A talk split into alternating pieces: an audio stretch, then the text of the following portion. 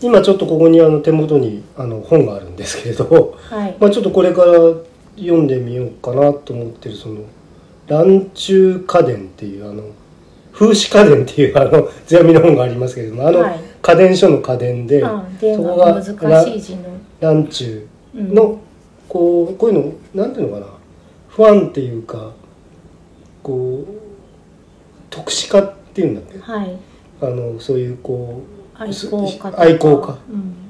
うでその人たちの対談集みたいですね。何人かで。うん、それを文字起こししたやつですね。そうなんか元はうん。その雑誌に連載とかか。企画されたものをその乱中の部分だけ集めたっていうふうに紹介されてましたけど、まあ非常に想定もいいしうんなんていうのかな。内容の綺麗美しさが想像される本でございますねこれね。う。ん。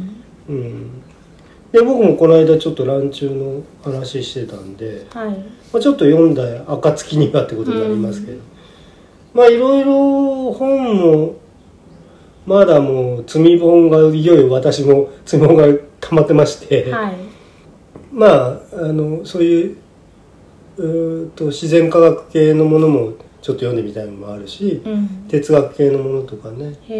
本の方もいよいよ読んでいこうかなと思ってるんですけどちょっと仕事が忙しくなってきちゃったんではい、いよいよ実時間がうん、あのその消費がなもうあんまりいろんなものにこうさばけないといううね。ん。ねあの木内さん絵も描かれますしね、うん。そう絵とポッドキャストとか音楽は割と両立同時的にできるって言ってる人もいるんですけど。はい本とねポッドキャストとねそうだよね。ね。まあ聖徳太子みたくなれれば、うん。本を読みながらあの哲学系のポッドキャストでも消えるみたいなことになるかもしれないんだけど、うん。まあまあ僕はありがたいことにまあポッドキャスト自体はあの聞くのはあの僕一日中聞いてますんで、はい。あのなんていうのかなか片耳イヤホン突っ込んで、うん。相当長いもんとかも今2時間3時間ってある番組なんかも僕わざとそういうの増やしてるんではい。っていうのはあのえっ、とえ次々次々あの送るっていうかまあそれ設定しておけばあのあ次の再生次の再生いきますけれども、はい、あの短い番組を何個も何個もってのめんどくさいんで、うん。えー長い番組を割と僕はあの消費しがちなんですけど、はいまあ僕たちのもちょっと長いですけどね。まあ一応僕アンカーで撮ってるんでアンカーの制約上その1時間ね。はい。一旦は切れることになってますけどね、うん。まああんまり冗長っていうか冗長な話ばっかりですけどね、うん。うん、いろいろだからペットのこととかもなんていうのかな。子供の頃のこととかちょっと思い出したりとかね、はい。この間もちょっと話しながらあの思い出してった部分が多いんで、うん。ああ俺そういえばインコも飼ってたしなとかさ、うんうん、意外と飼ってたとか親がやっぱり上層教育の一環としてあのなんか持ってきてたのかな。あうん、流行りっていうよりも。あうん。金魚は親父が好きでやっぱ自分でやってたんだね。あれいろいろまあランチュとかあのあれなんだっけな。野生のね卵あ卵卵はい。とか。熱帯魚もねなんぼかやってグッピーみたいなちっちゃい熱帯魚はい。は飼ってたことあったな、うん。あとなんだっけ。メダカ。はいはい。うんメダカもだからあれすぐ増えんだよねあれね。うん上手に買うとねあと。上手じゃないとあれ増えんだよなあれ。うん私まあの学校の、うん。えー小学校の、えークラスにうん。なんか水槽があって、うんうんメダカとかザリガニがうんうんうんでそこのメダカはなんかちゃんと卵が産んでその増えてはい。って感じなんだけど、自分で飼った時そんな風にならなかったんだよなって、あそうなんかすぐ増えてたよ、うん。あの水草のとこにさ卵がつくんだよね。でなんかすごいちっちゃい黒い線みたいなのがね、うん。やって生まれて、はいじゃんじゃんじゃん増えてたような記憶があるんだけど、うん。まあもう記憶の限りですけど、ね、なんかメダカも種類が今はすごく増えたみたいですけどその頃はあの黒いメダカっていうのはあはあはあ。とあとあのヒメダカっていう、うん。白っぽいメダカ。あうち飼ってたのは姫高の方だな、うん。綺麗な色だったしあのだからあとでいろいろ思い出あのサーキュレーターっていうのはあのポンプ。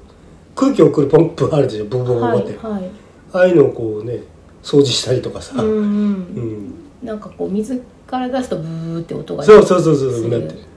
であの あのほらあのその圧で回る水車とかさ、はいは ありましたよいありねました。うんランチュウは、うん。あんまりこう水牛はない方が本当はいいんですか？ね泳ぎが上手じゃないイメージですけど。うんでもなんかポコポコポコっていうのは入れてたような気がするんだよな。あまあそのす水中のに溶けてる酸素の量が少なくなるとみんなねアップアップしちゃうから、あとあれですよね。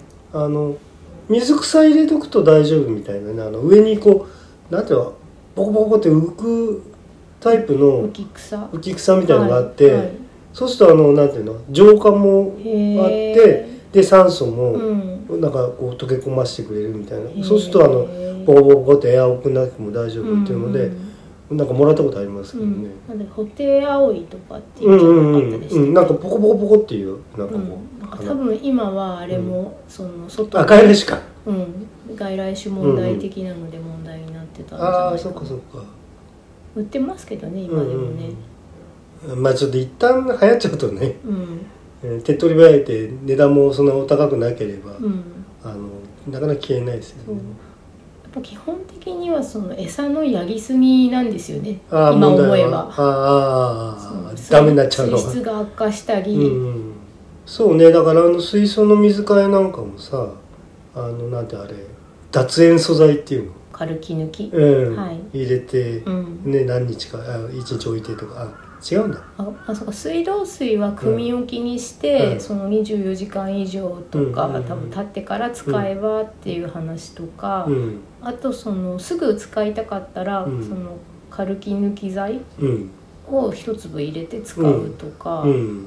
あとなんだろう、煮沸すれば塩素が抜けるからあ。湯冷ましはいいって言うんだけどだけど湯冷ましにすると今度酸素もないじゃないのかね。そうだね。わかんないけど、あ湯冷ましはやったことないな、うゃあその脱そのなんていうの、薬剤は使ってたことあったけど、多分使う量次第で、うん。あのほんのちょっとであのうん。ベタとかコ,、あの何かコップで買うようなああはいはいはい。魚だったらその量でいいけど、何30リットルとか40あーそうだよね。リットルとかなんかねうん。何リットルもいるんだったら湯冷まし作ってられないから。まあでも考えてみたらさよくあれあの環境でやっててう僕がね住んでた子供の頃小学校で住んでたアパートっていうのはえっ、とね4畳半と6畳かなはい。で4畳半の方にキッチンがついてるっていう、うん。そこでだから。ねそうですね。水槽はどこにあったんで水すか？槽はやっぱ台所に置いてあったのと思うんだけどそのうん。なんか手台の上にうんね、ででもその流しがちっちゃいしさ、うん。うんそこでなんか苦労して掃除してたんだよね。あうん、あのバケツに一旦さうん。避難させといて、あ、うん。あなるほどね、ええ。はいはいはい。洗ってとかねやってたな、えーお父さんが？いやなんか俺もやってたよなんか、うん。やらされたっていうよりは好きでやってた、一緒にねうん。楽しく、ううんちはえっ、とお祭りで金魚すくいがあってはい子供が金魚取ってくるっていうまあまあ定番のね。定番のやつで、でガラスの水槽が、うん。うんうちは一戸建てだったので、うん。1階のその玄関のはいはい。なんかそういうのを置く場所ええええありますね。に水槽を置いて、うん。でそこでその取ってきたやつを入れるんだけど、うん。あの黒デメキンみたいなはい。やつは割とすぐ死んじゃって、あでそれであの船の形のねあうんうん。やつとかは2匹くらいうん。あの生き残って、うん。でそれで定番てなんか定番メンバーになって、うん。そのまま10年とか長生きするっていう、うんたまに餌をやってで,だからもうそれはそこにこういるともなくいる感じの人になっちゃって、うんうん。で自分で取ってきた、うん、亀とかうんザリガニとかは、うん。その水槽ではなくてその下になんかバケツうんみたいなうんうんうんのを置いてそこに石とか入れて飼うっていう、ねちょっとあの顔出す程度の逃げ場所作ってうん。そんなもんだよね、うん、だからあのザリガニもどっちだったのかねちょっともう分かんないですね。アメリカザリガニなのか日本ザリガニなのか。そうだね。ん、カメもその赤耳ガメっていうああいう、ねはいはい。のじゃなくてその石ガメとか草ガメって言ってるようなやつだったと思うし、あそうなんだ。うん。これカメは飼ってなかったなザリガニはもうでもあのなんていうの飼うとか飼わないとかいうよりもなんかただ置いといてた。たまにうん。飯粒やったりとかしてこんなもんでいいのかしらとかさ。でで大抵水がすごく臭くなるんそうそうそうそう生臭くなってきちゃって、うんあのオタマジャクシとかも飼ってたけど、はい。返したことねえもん。あか返したっていうかあの帰りにしたことないもん。途中死んじゃうっていう。あの後ろ足履いたぐらいまではうんうん観察かするけど。私もその近くの田んぼにカエルが卵を産んだのを、うん。その卵塊を取ってきて、ははそっから。でそれでそのそれは玄関じゃなくて庭にあるその池はないんですけど大きめのその水を入れれるような入れ物に入れて、うん。でそれでそこで勝手に帰って、うん。で勝手にやっぱりあのカエルになる頃に一応そのなんていうんだろう水槽みたいなそのヘリが登れないから、はい。あの板を1枚入れてやったら勝手に伝って出てくっていう、ああなるほどね、うん。だけど今思えばすごい過密だったと思うし いっぱい卵取ってきたから。そうだよね、うんうんうんでまあ多分なんかそのボウフラとかねうんうんうんうん。食べてくれてよかったのではとかねその、うん。いや僕らってさ今考えると不思議なこと俺さ缶のさ空き缶の中にさボウフラ持ってきてとかさ、えー？なんかやってたことあったな置いとくの。なぜ？なんかの餌にするうんただ見てたのだあただへけえ、うんなんか最近もうボウフラも見てない気がするな。ね今ちょっとね水たまりとか気をつけましょうとかいううん、ね、なんかあのあ単に不快だっていうこと以外に、うあのなんだっけ例の自家熱とかそうですね。デング熱とかなんかいろいろ流行った時にうん。蚊が良くないってなりななりましたもんね。あのねフルタイヤ置かないようにしましょうとか、うんうん。あそこどうしよう見えないところに水溜まってるんで。そうそうね。あれもなんかなんであのフルタイヤが身近にあったのかがわかんないですけどねあフルタイヤってなんか遊んだよねなんか俺。あと運動部の人が引っ張ってた。ああ思い込んだらだね。そう。で雨の次の日は水が入ってて重くて大変なんだっていうふうな話だったよ、そう思い込んだらってさあのこんだらっていう道具があるのかと思うっていうね、ね。ねあるあるですね。そうだよね、うん。あとそうねあのフルタイヤはさはい。あの半分その地面に埋まって遊具になってる、あ縦に埋めてあるやつうんね、ういうのがあ小とし学校に。あのシーソーのあの要するにゴンって当たるところにフルタイヤがクッション代わりうんうにんうん。仕込んであったりとかね、あとなんか鎖つけてブランコになってるのもあった気がすああるある。ありますよ。うん。うんうん。あの釣ってあるのね、うんタイヤをね。あのトラックのタイヤみたいなやつをね、まあまあ昭和っていうのはいろんなね、うん。今考えるとっていうものがいっぱいありますんで、うん。でそういうあんまりこう、まあ、野生の生き物は別として、はい。うん犬とか猫も、うん。うんまあ、雑種っていう風な言葉でうん。言ってたり野良犬野良猫うん。とかもいたり、まあ、金魚もせいぜいその黒デメキンうん。があの一番品種がなんていうの育種が行き届いてるっていう姿、はいはい。あのそうですね。まあ形の改変ですよね。そうそう。うんうん。そうだからそのランチュウなんて子供の時見たことなかったし、うんうん。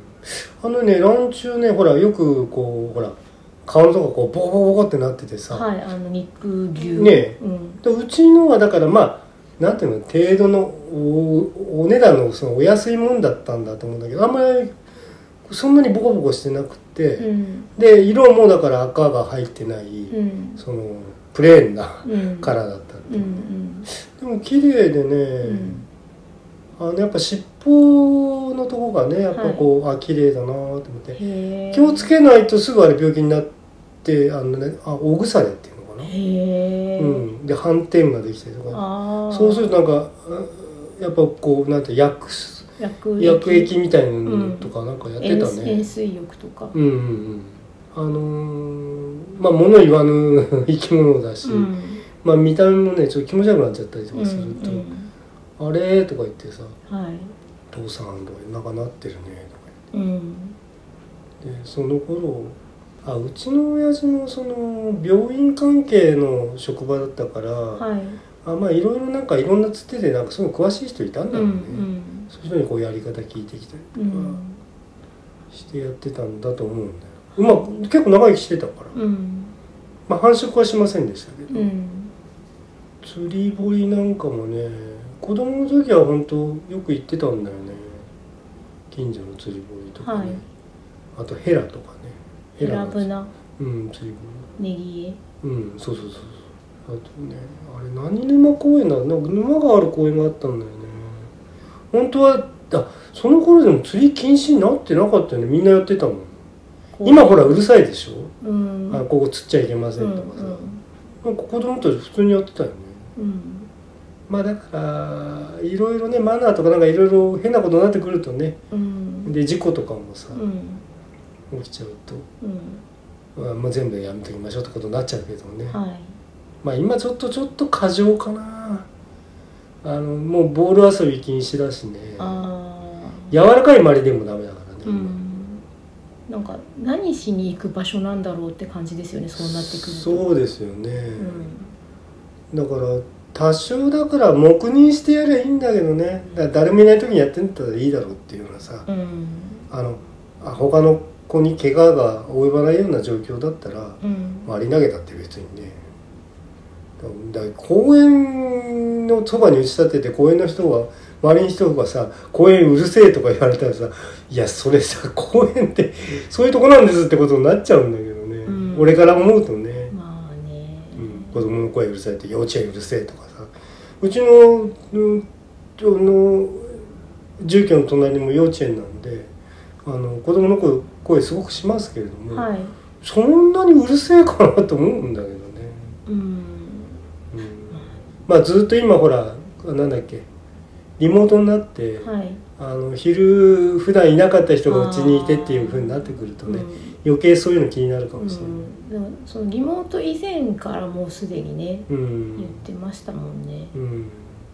ただまあ私もあのショッピングモールとかに行ってえなんかすごい規制を上げて子供が、うん。あのあの声が響くんでさそうなんだ。あの面白がってまた余計叫ぶんだよね。そうそうそう。だからうん。声を出すことそのものが楽しいっていう感じがまあ分かるんだけど、うん、ちょっとねしんどいこともあるんですよね。うん。あとやっぱりそういう時にヘッドホンで音楽とかうん。だったらいいんですけど、んポッドキャスト聞いてると聞き取れなかったりして、はいはいはい。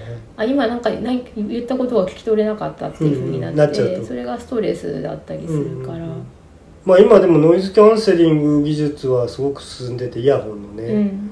あの特にインナーイヤホンなんかとか、はい。完全に耳を覆うタイプのやつとかだと、なんかほんと聞こえない雑音入んないらしいですよね。ねらしいね。うん。まあ僕もその持ってましたけど、はい。まだ僕の頃っていうとそんなには多少の軽減ぐらいで、うん。あの完全にシャットアウトっていうほどではなかったですけど、うん。今シャットアウトするんでしょうねほとんねど、なんかねそうみたいですね、ただまあやっぱりそれをやるからにはつまりあの電気の力がいるというか、ああそうですね、うんだから電池食うんだろうなって思って、うんうんうんうん。まあそうね。常に拾ってパワー出してあの打ち消す音出してるってことですからそう、ねう。ん。であとはもう物として重たいんじゃないかなとかさ、重量。ああとこうやってポッドキャストみたいなこういう録音機材うん。の後掛けのノイズキャンセリングっていうのもすごい技術進んでるみたいですよね、へだからドライヤーみたいなのガーッかけててもパパッて押すとうんうん、あのえっ？ていうね、へうん、あとなんだっけ？だから要するに無音部分のところのノイズを記憶させえて、うん。もう一回それかけて、あのリダクションするみたいな、うん。だからまあいろいろ考えが進んでるんでしょうけどね、まあそういうのはまあいいと言えばいいと思いますね、うん。やりたい人はそのそれ簡単にできるのはね、はい。で今は割と無料のソフトみたいのでもうん。そういうものついてるのありますかうらね、ん。まあ僕のとこは今のとこ iPhone ではい。あの録音はねマイク使ってませんけどね、うん。マイクなあまあ録音機器っていうか録音機器っていうかあの簡単な IC レコーダーみたいのはあのバックアップのために あの取っといた方がいいかなっていう気もするんだけどね。ああそうです今そういうの特にしてませんね。ええ。飛んじゃったらまあうん。まあまあ別に飛んじゃったからどうかっていうものでもないんですけど別にそんなに大した話してるわけじゃないんで、うん。なんかそういうものうのん。値段が今言ったみたいにフギーだったり、うん。うんすごく安かったりうん。するんですけど、うん。そのペットショップはい。にこの間あのまた行ってみたんですよ、はいはいはい。そしたらなんか猫があいくらだったかな。その珍しい種類ではなくて、うん。アメリカンショートヘアって言ってる、あうん。そんなにもうある程度昔から日本にもいてあんまりめ珍しくはな見たことないっていう人はまあいないだろうっていうのが40万円、そうだよね。うん、ワンちゃんだって大体3040ですよね、うん。小型のやつでね。そうそう。でうん。20年とかうん。の間に大体2倍くらいになったんだなと思って。ああそうです。結構でも批判があってはい、そのブリーダーのその数自体が、うん、あのなんていうのかな。あ余んないようにするとまた難しいんだけど少なくすると高くなるっていうこともあるんじゃない？私あのえっ、とブギーダーさんの知り合いとかはいて、はい。でペットショップにまず出してる人と出してない人がいますえででそれで普通にうんとペットショップじゃなくて直接うん。ブギーダーさんとこからお譲りするみたいなケうん。ースよりもやっぱり安い値段でえうん。卸してほしいというふうなことがあって、えでその時聞いたのは大体卸した値段の3倍くらいの値段で売っているんじゃないかっていうふうに言っていて、それはえその、大体3倍基本ですからね、うん、店舗の維持費だったり、ええ。店舗で雇用されてる人の人件費だったり、うん。まあ、当然利益はい、もあるから、うん、3掛け基本ですよね、うん、なんかその3掛けルールが今でも、その踏襲されてるんだとすれば、うん。そこの40何万円の猫うんっていうのは、ううん。ん15万円とか12万円くらいうん、で、えー、と下ろされてるわけですよねって。そうね。だから掛け率問題っていうのは僕らみたいなアパレルの世界も結構問題にはなるんですけどはい昔はね 2. 点いくつっていうのでやってたのが時代があってそれが3になりうん。5になりっていうねうもう、んうん、なんていうのかな。掛け率っていうのもなかなかアパレルもアコギなところもありますから、うん。うん、その、ね、何分の1かでもこっちに回してくれればなみたいなことありますけど、まあ直販にそしたらねそう直販にするしかないんですけどね本来はね、うんだから僕なんかもだからちょっと自分で自分の会社にオーダーしてうん。販売してみようかなとか思うことありますよ。自分でデザインして、うん。できないこともないんで。うん。で自分のほら利益。ただほら返品とかのねリスクの問題がどうしてもうん、あとはまあ追い切れない。トラブルとかね。うん一、人でいっぱいいっぱいになっちゃいますね。一個トラブルがあるとそのクレームというか。うんでだから顔の見えない売り方すると余計そのトラブルって起きやすくなるんで、うん。なかなか。だからそういうのまあそういうのまとめて面倒見てくれる間かましてるのもあるんだと思うんですよね。そこの間面倒見ますって、はい。トラブルとかを、うん。まあ要するに不動産持ってて不動産管理会社に任せるみたいなもんだけど賃貸のね、うんうんだからそのペットショップに、うん。えー、と卸してるブギーダーさんというか繁殖屋さんうん。とかもうん。そこがあるのかなとは思うんですよね。ああそうですね。そっちもあるもんね、うん。まあ結構病気とかもあるからね。そうですね。その生体販売っていうものにまつわるトラブルってね、うん。やっぱりなくなりは絶対しないと思うので、まあでもさだけど40万とか出してさ、うんなんか3日経ったら死んじゃいましたとか言ったら僕は頭きちゃうもんねでもね。まあ実際そうだよね、まあうん。よっぽどその落ち度がなかったら、うん。でやっぱりそしたらさ一応なんていうの？原因とかね、うん。まあ獣医さんなりなんなりに見てもらってさ、うん。あこれもともとこのこれに感染してましたとかいうことがあるわけでしょ？まあね、たままれには。実際自分の身の回りでは直接の事例っていうのは聞いたことないからわからないんですけどね、とかねあのまあ先天性のものが多いっていうのは仕方ない。あのけあの違うなんてそういうブリードっていうのはその絞ってやってるもんなんでうん。雑種よりは弱いっていう部分がありますね。特有のあ例えばあの骨盤がに障害が出やすいとかはい。心臓に障害が出やすいとかいうものがあるまあなくなりはしないあですそうそうそうなんだけど、うん。長期的に？うん。ってい。うかその、えー親に、うん。あの両親のどちらかうんにそういう因子があるって分かったら、もうその親から繁殖しないっていうようなうん。切り替えができる人なら出てこなくなるし、あそうだね。もう僕の友達もハスキー飼ってるやつがいて昔ね、はい。でブルーアイだったのかな？はいでなんかなんかやっぱブルーアイ同士はやっちゃいけないとかさ。だからあのなんかし色弱っていうかなんかその目のあれが出るのかな。うん。なんかなんかそんなこと言ってた。まあそういうさ遺伝的なものもあるし、はい。でそうですね。ハスキーもうん一時期すごく流行というか、欲しいしましたよね。人が増えて、うん、で必ずしも日本に合っていない大型ほら犬そうだよ。寒いとこに住んでるでしょあれだって。そう。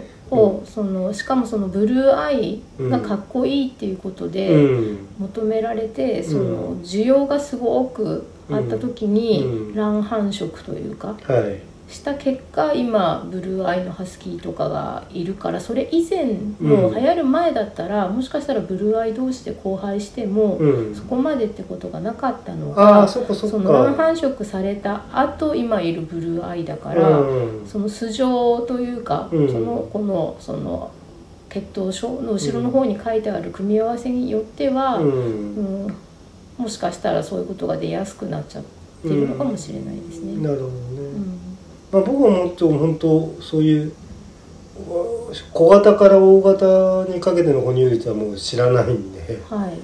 うん、なんだろう。ハムスターくらい。そうそうまあまあそうハムさんね、はい。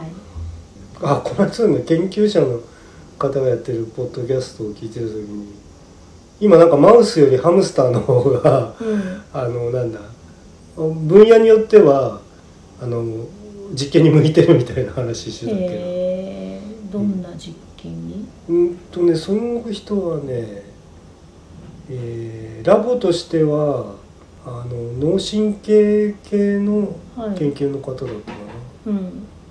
な、あの要するに繁殖のしやすさと,、はい。えー、と手術オペのしやすさとかさ、ああはいはい、うん。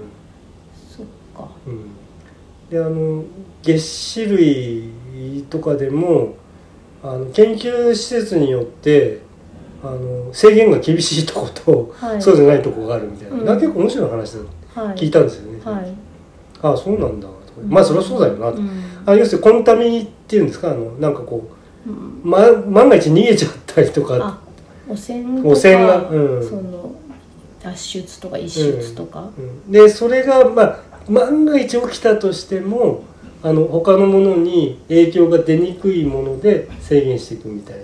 ああなるほど、うん。ハムスターならばマウスほどはうん日本にいる何かと考察しないだろうっていううん。こと、とかあと野生で生き延びにくいだろうってこと、で結構なんだっけあのほらえっとねまあまあいいまあネタバレじゃないけどあの大臣案件になる場合はどういう場合とかさそういう生物が生物に何かを注入してとかやる場合にああのなんかもうなんか昆虫のウイルスをとかいうのをマウスにやるとか言うと、うん。そのマウス同士のものだったらじゃないんだけどそういう別のものにやって別のものができちゃうと困るっていうようなやつは、遺伝子組み換えみたいな、うん。とか遺伝子導入の時うのん。どこに認可をもらうかの。そうそうそうそうそう。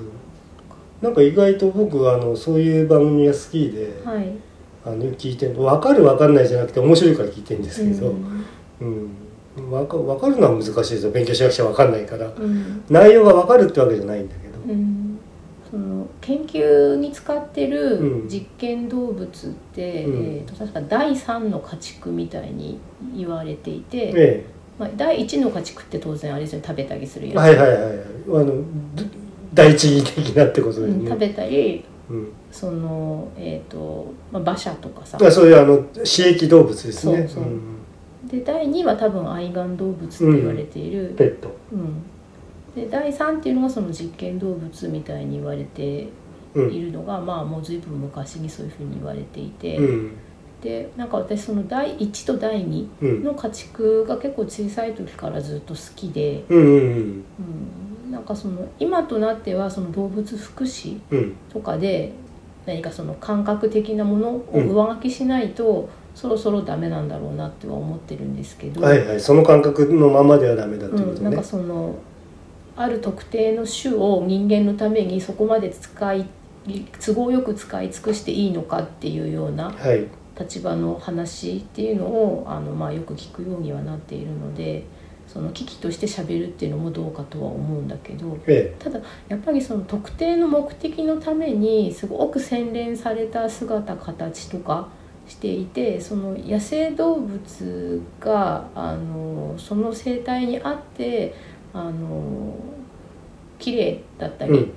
姿形とかうん。行動が理にかなってるっていうか、のと同じようにその家畜っていうのもなんかそういうふうに思っていてうんうんうんだからその牛とかうん。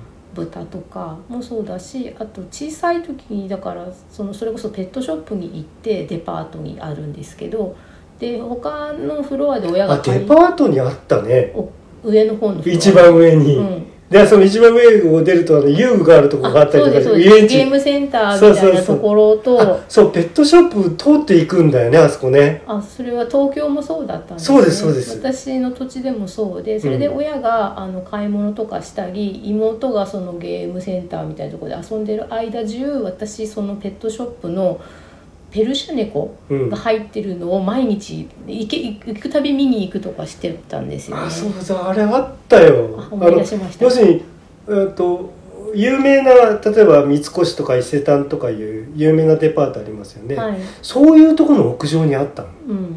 うん。だからお金持ちが買うものだったんだよね。そうか、うん。なるほどね、うん。であのさなんていうの？あれ嫌な匂いじゃなくて独特の匂いすんだよねなんか。僕匂いがねすごくこう印象的に覚えてる、私はそのゲーセンの近くだったんで、うん。そのポップコーンみたいな匂いの方がああなるほどね、そうそう。であまあまあどうぞ、うん、でだからもう犬って言ったらその柴犬でせいぜい猫はそのシャム猫うんって言われてるものを飼ってる人がいるとかは、まあいたけどそのペルシャ猫を実際に飼ってる人とかがあんまりいなかったりとかうんね、うんでそこでしか見れないし。う、んあの毛の長いさうん。生き物ってなんかこうなんすごくこうなんていうのエキゾチックに見えるっていうかさ。そうそうなんです。あの、うん。えっと猫の話で言うと、ええ。その日本猫って短毛で、ねまあ、尻尾は長かったり短かったりするけど、で毛色が白うん。黒、えっと茶うんの3色。うん。とあと縞はあのサバトラって言われてる細い縞。はい。でおしまいじゃないですか。うんうん。でこれにない要素っていうのが、うん。まず長毛ロングヘア、うんでそれから、えっと目の色でブルーアイ。うんブルーアイね。でそれからあのシャム猫とか、うん。ヒマラヤン、うん。えーバーマン。それから他にもいるのかな？であのポインテッドって言って体の顔の真ん中とか手足の先っちょ尻尾っていう体の先端部分が、えー焦げ茶とか、うん。ブルーグレーになるポインテッドっていう色、うん。でそれから縞模様はアメリカンショートヘアみたいなあの細い縞じゃなくて大胆な太い縞、はいはいはい。クラシックタビーとかブロッチドタビーっていうんですけど、うんであとそのティッキングって言って、うん。アビシニアンとかソマリみたいにこううん。野ウサギみたいなうんうんうん霜降り状というか、うんうんいや霜降りね、ん。うん、うんうんうん。まあまあだから日本であんまりこう野生って野生じゃないんだけどさ、うん日本の野猫にはいないタイプね。いない感じのやつ、っていうのが、うん。やっぱすごい綺麗だなって思って、うんうん。でそれでそのペルシャ猫の歴史とか調べるとそのイギリスのやっぱりその上流階級の人の間でまず流行って、うん。で、えー、となんかトルコの方にいたその毛の長い猫とかを連れてきて上流階級の人がこう飼い始めてとか、うん。ただ向こうにはなんかもうその、えー、とクラシックタービーとかブロッチドタービーっていうあのアメショウみたいなはい。ぐるぐる模様の猫はもういたし、はいはい。あと,、えー、とブルーっていう色。でうん。青じゃなくてブルーグレー。うん。灰色はい。ロシアンブルーとか、はい。フルージャンブルーってあえっとロシロシャンブルーか、うん、うん。みたいなあのく黒が色素が淡くなってできるグレーっうん。ていう色ももういたから、うん。そうだね。でそこで最初のそのキャットクラブとかがうん。できて、うん。でそのキャットクラブで、まあ、血統書みたいなペディグリーですね、うん。が発行されるようになって、うん。でそれでうんと、まあ、多分世界で一番最初のキャットクラブとか、うん。まあ、ドドッグケンネルとかドッグクラブはもともとあったのかもしれないけど、うん。でその後そのそういうのが世界中にできてっていうのでうん。猫の方はそうなってるわけですけど。その犬の方はどっちかっていうとあのなあれかな。見た目とかいうよりも、うん。あの狩猟の特性みたいのでね、うんうん。あのまあ刺激のためのはい。シェイプってことになりますもんね、うん、キツネ狩りに使う、あのビーグルっていうえ団体でええ。移動して、それで泣きながら移動するから、はい。今どこにキツネがいるかをその馬に乗ってる人が分かるっていうね、えうんうん。っていうものとか、うん。あとはあのポインターって言って、え鳥をそのとかなんか捕まえる漁の時に鳥がこういる藪の手前まで行って、うん。片押しを上げてここですっていうポイントするっていう、うんうんうん。あの動作。うんっていうものをやるポインターとか、ええ。あとレトリーバーって名前がついてるものは運んでくるんですよね、はいはいはい。例えば水の中にこう打った鳥がポチョンと落ちて、ねでそれを泳いで取りに行ってくるっていうものを運ん運ぶの大好きみたいなのとか、あとシープドッグとかね。あそう牧羊犬はまた別にいますよね、ええ。はいはい。あかっこいいなーってシープドッグってさあの、うん。姿見てるとさ、あのうん。おに出場してるぜ、はい。実際の姿見てるとはいね、はいあこういうふうに生きてみたいとか思うけどね あのシープドッグも何種類かねそうですよね。いて日本で一番最初に入ってきたのは多分あのシェルティっていうシェトランドシェットランドシープドッグっていうコギーの小さいみたいなやつそううんでだから最初にコギーがシェトランドシープドッグもさ一時異常に流行ったよねあれ。はい。みんな飼ってたあれ。うん。あのチワワとかそういう小型が流行る前にうん。あの中型があれか飼ってたよみんな。そうね柴犬サイズくらいなんですうんよね。うんそうシェルティは、まあ、今でも飼ってる人たくさんいますけど、うん。うん当時に比べるとシェルティもあのカラーバリエーションが昔はその白と焦げ茶と明るい茶色のうんうん。3色になってうるん。やつがしかいなかったんですけど、一番黒いとこがブラックうんの色違いみたいのがいてでその他にうんと多分あのブルーマールって言われてるちょっと大理石みたいな、ああ見たことあるな、うん、でで犬の毛色もその犬種にまあ結局犬種っていう風になってるから品種であって、うん。いわゆる生物種としては同じなので、うん。交配すれば子供ができるような。はいはいはい。だからあの例えばシェルティとミニチュアダックスでその毛色は同じで形は違うっていう風に、うんうんうん。で、えー、と多分あのタンって言われてる色が、うん。その目の上にさマロみたいにさ、はいはいはい、丸く色が塗なる。うん。ブラックタンとかっていうのが黒っぽいやつでそれはシェルティもあるし、えー、とドーベルマンとかにもあるし、ダックスにもあるし、はいチワワにもあるしはい。っていう共通だと思うんですけど、ミニチュアダックスっていうのもみんな飼ってたよね一時ね、そ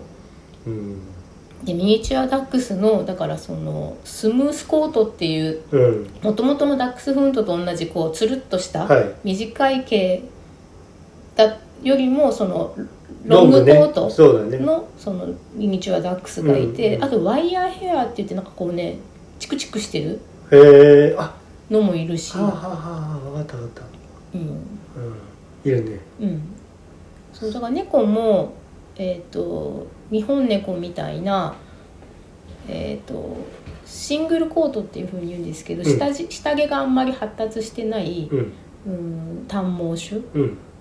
もいたりあとその短毛なんだけどダブルコートって言って下着がわっさわさ生えてるような、まあ、季節によって生え変わったりするんですけど、私あとそのワイヤーヘアとかあとパンチパーマみたいなうんくるしてる。のもいるし、それからロングでそのソバージュみたいに。うんうんああいるね。もいるし。いるいるいる。うんうん、うんあと本当ヘアレスで、うん、とスフィンクスっていう名前なんですけど、ええ。毛がないやつとか。そっか。僕あの知り合いがあのやっぱり犬はねミニチュアピンシャー飼ってて、はいはあれかっこいいな。この犬と思ってさ、うんいドーベルマンの小さいみたいなやつですよね。うん小鹿ちゃんみたいでええ。細くて、うん、精悍でさ、うん、ただあのドーベルマンもミニチュアピンシャーうも、んうんと今そのどっちが主流なのかわかんないんですけど、ええ。耳を切ったり、ね。尻尾も切ったりしますよね。うん。で尻尾は割と生まれてすぐうん、ピシッとね。やるんだけどそのだからブギーダーさんのとこでもう切れてるんだけど、耳はやっぱりある程度大人になっててえ大きくなってえ要するにあの垂れないようにピンとなってるようにだよね。えー、とまだから普通あの耳たぶを切って三角にするんですよ。ねだかそうそうそう。そう、うん、でなおかつそのガイドとか立てて、うん。うん。であのピンと立った形にするっていうのを、するしないっていうのね最そうだよ近、ね。多分イギリスとかあっちはもうしないうんが主流になってると。とかしするのは動物のその虐待うん。に当たるからっていうんでもしかしてケンなんちゃらケンネルとかその、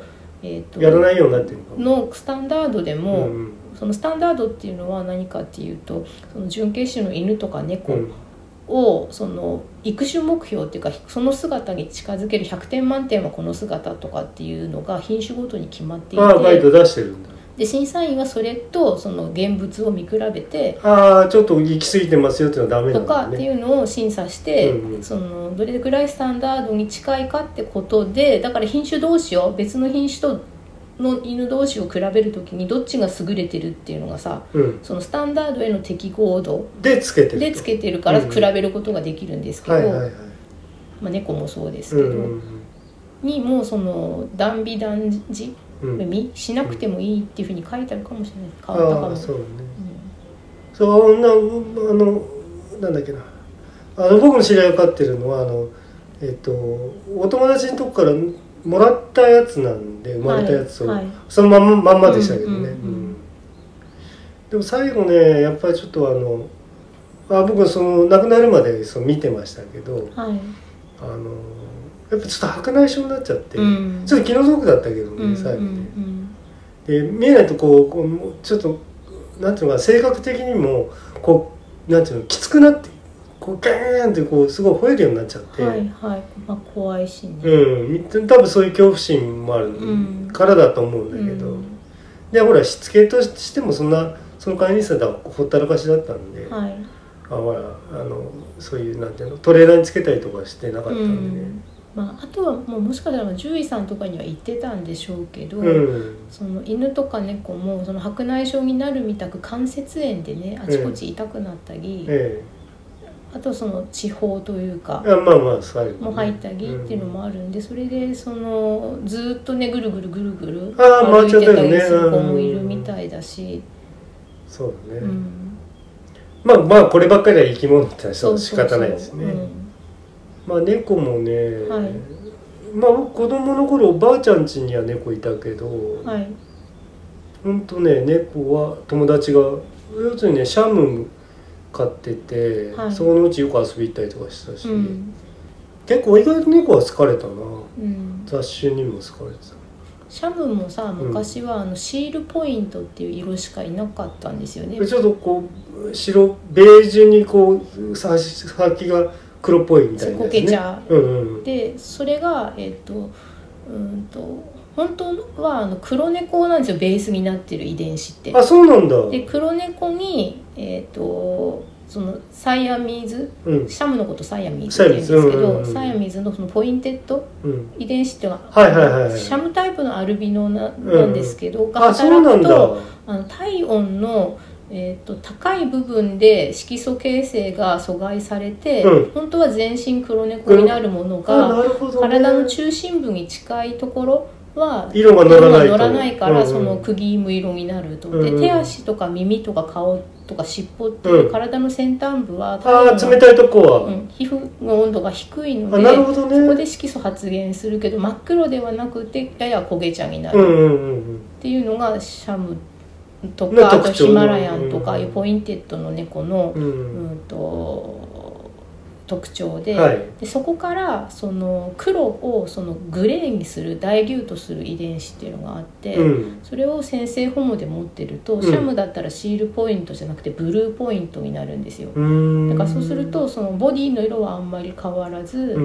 うん、その焦げ茶だったところがあのグレーになるんエゾチックになってくるんだまた。ワントーン明るくなうんる。でそでそれはその黒っていう、えー、とメラニンに働く遺伝子のそのうん。ダイリュートするブルーっていうものに変える遺伝子なんですけど、はい。今度これをこの黒じゃなくてチョコレート色にするっていう別のうん。あの遺伝子があって、遺伝そうすると,、えー、とシールに対してうん。ブルーとチョコレートっていう色があるんですね。ではい。でシールに対するブルーのようにチョコレートに対する、えーライラックっていう色があってあもーうこれが綺麗でさそうなんだ、うん。本当にあの上品なねあの、うん。まあシャム猫ってそのすあなんていうのかな。えー姿自体がちょっとこう気品があるっぽく見える猫ですもんね、うん、ななんだけどそのうん。日本にいたのは、そのアップルヘッドシャムとかって言われてる割とずんぐりむっくりしたシャム猫なんだけど、うん。そそこまでスラッとしてないってうんいううのかな、んうんだったのが、うん。あのその後もっとこうそのシュッとした体型をうん。うんもっともっと突き詰めた、あーなるほどね。すごいシュッとした風になってるのもいるけどただ毛色って今言ったみたくシシャムの体型の部分と全然関係なく毛の色だけに働く遺伝子なので、うん。全然ちょ正反対のすごいずんぐりむっくりして目と鼻が一直線に並んでるようなペルシャ猫うんにそのシャムの遺伝子を導入したのがヒマラヤンなんですよね。ヒマラヤンにもシールポイントとあブルー同じポイントとチョコレートポイントとライラックポイントがいて、うん。でなおかつシャムにはなかったあのレッドっていうジンジャー色っていうの赤トラうん。の色を入れてあー。でそれでレッドポイントとかでレッドがダイリュートするとクリームポイントになるとか。レッドのそのバリエーションでそうなるってことね。それでそのレッドポイントの子とシールポイントのことをかけると三毛猫みたいなのが今度できる。わけですよ、えー、ああそうだよね、うん、そうするとあのそれキメラっていうこと？えー、じゃなくて？普通にただの三毛猫の、えー。三毛猫から白を抜いた二毛猫っていうああ似てるああはいはいはいサビとか麦わらってはい言ってる、はいはいはい。でそれでそうするとそのトーティーポイントとか、うん。えーブルークリームポイントっていうものができて、うんなるほど、ね、でそこに縞模様の遺伝子が入ると、うん。